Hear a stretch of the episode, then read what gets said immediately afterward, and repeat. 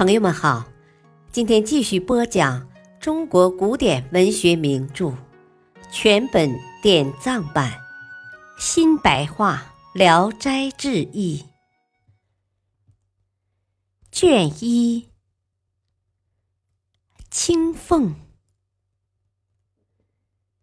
太原有个姓耿的，原先是个官僚世家，家里住房高大而又宽阔。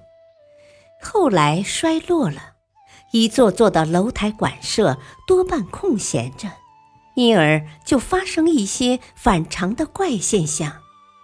堂门总是自开自闭，家人时常半夜三更吓得乱喊乱叫。姓耿的害怕了，就移居到别墅，只留下一个老头看门守院。从此以后，就更加荒凉冷落了。有时听见院里有笑语声、歌声和吹奏乐器的声音。姓耿的有个侄儿，名叫耿去病，性格狂妄，不受任何约束。他嘱咐看门的老头，倘若听到或看到什么，赶紧告诉他。到了晚上。老头看见楼上灯火一闪一闪的，就跑去向他报告。他要进去看看到底是些什么怪物。老头阻止他，他不听，因为门户一向很熟悉，就扒拉着蓬蒿野草，拐弯抹角的往里走。上了楼，不见有什么特殊的怪现象。穿楼过去，听见一阵轻声细语的说话声。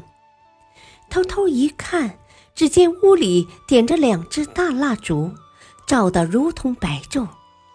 一个戴如巾的老头朝南坐着，一个老妇人坐在他的对面，都有四十多岁。东边坐着一个青年，大约二十来岁；右边坐着一个女郎。只有十五六岁。桌子上摆满了酒肉，一家人团团围坐，笑语声声。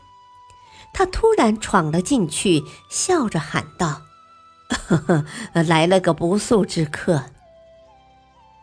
大伙惊慌的跑进屋里躲了起来，只有老头迎出来责问说：“啊，你是什么人？闯进人家的内室？”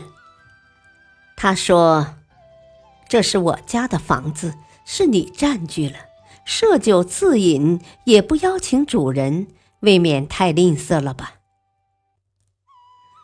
老头仔细看了看他，说：“啊，你不是这家的主人。”他说：“哦，我是狂生耿去病主人的侄儿。”老头表示敬意说。哦，久仰大名，就请他进屋，招呼家人换酒换菜。他阻拦了，老头给他敬酒。他说：“啊，咱们世代有交情，座上的客人用不着回避，还是请你招呼他们出来一起喝酒吧。”老头喊了一声：“笑儿。”声音刚落，从外面进来一个少年。老头说：“哦，这是我的儿子。”笑儿向他做了个揖，就坐下了。他稍稍打听老头的家世。老头说：“啊，我姓胡，啊，名叫义军。”他一向豪放不拘，谈笑风生，笑儿也很豪爽。谈吐之间互相很爱慕。他二十一岁，比笑儿大两岁，就把笑儿当作弟弟。老头问他：“哦，听说你家先人编写过《涂山外传》，你知道吗？”他回答说：“我知道。”老头又说：“我家是涂山氏的后代。”唐朝以后，家谱之细还能记得。唐五代以前已经失传了，希望公子能讲给我们听听。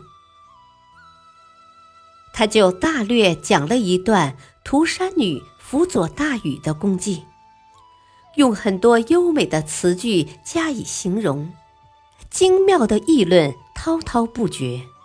老头很高兴，告诉儿子说：“啊，今天很荣幸啊，听到了从来没有听到过的故事。啊，耿公子也不是外人。”啊，可以请你母亲和青凤出来一同听听，也叫他们知道我家祖先的功德。孝儿领命，进入幔帐里面去了。不一会儿，老妇人和女郎一起走了出来。他仔细一看，只见若态生娇，秋波流慧，人间没有比她再美的了。老头指着老妇人说：“啊，这是我的老伴儿。”又指着女郎说：“啊，这是青凤，我的侄女，很聪明，凡是听到和看到的事情就能记住不忘，所以叫他也来听听。”耿去病讲完了故事，喝着酒，目不转睛地看着旁边的女郎。女郎发觉了，就羞答答的低着脑袋。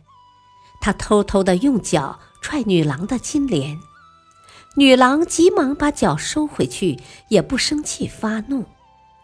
他得意忘形，抑制不住自己的感情，就拍着桌子说：“啊，得到这样漂亮的媳妇，用皇位来换，我也不换呢。”老妇人看他逐渐喝醉了。越来越癫狂，就和女郎一起站起来，急匆匆地撩起门帘，回到幔帐里面去了。他感到很失望，就辞别老头往外走。但是青凤的影子总是缠绕在心头上，忘也忘不掉。到了晚上，他又去了，屋里仍有蓝色的芳香。但是聚精会神的等到天亮，却静得连咳嗽的声音也没有。他回家跟妻子商量，想携带全家住在里面，希望能够遇上青凤。妻子不同意，他就一个人搬进去，住在楼下读书。夜里正坐在桌旁。一个恶鬼披头散发的闯进屋来，脸像黑漆，瞪着眼睛看着他。他笑笑，伸出指头在砚台里蘸上墨汁，把自己的脸也涂得墨黑，瞪着闪亮闪亮的眼睛和恶鬼对视。恶鬼惭愧地退出去了。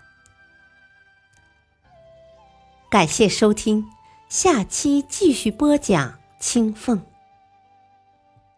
欢迎您加入我的洗米团，可享受多项权益，所有付费声音免费畅听，并能结识更多的朋友，扩大您的人脉圈，相互交流，提升格局。期待您的加入，在主播的主页点击西米团即可。谢谢。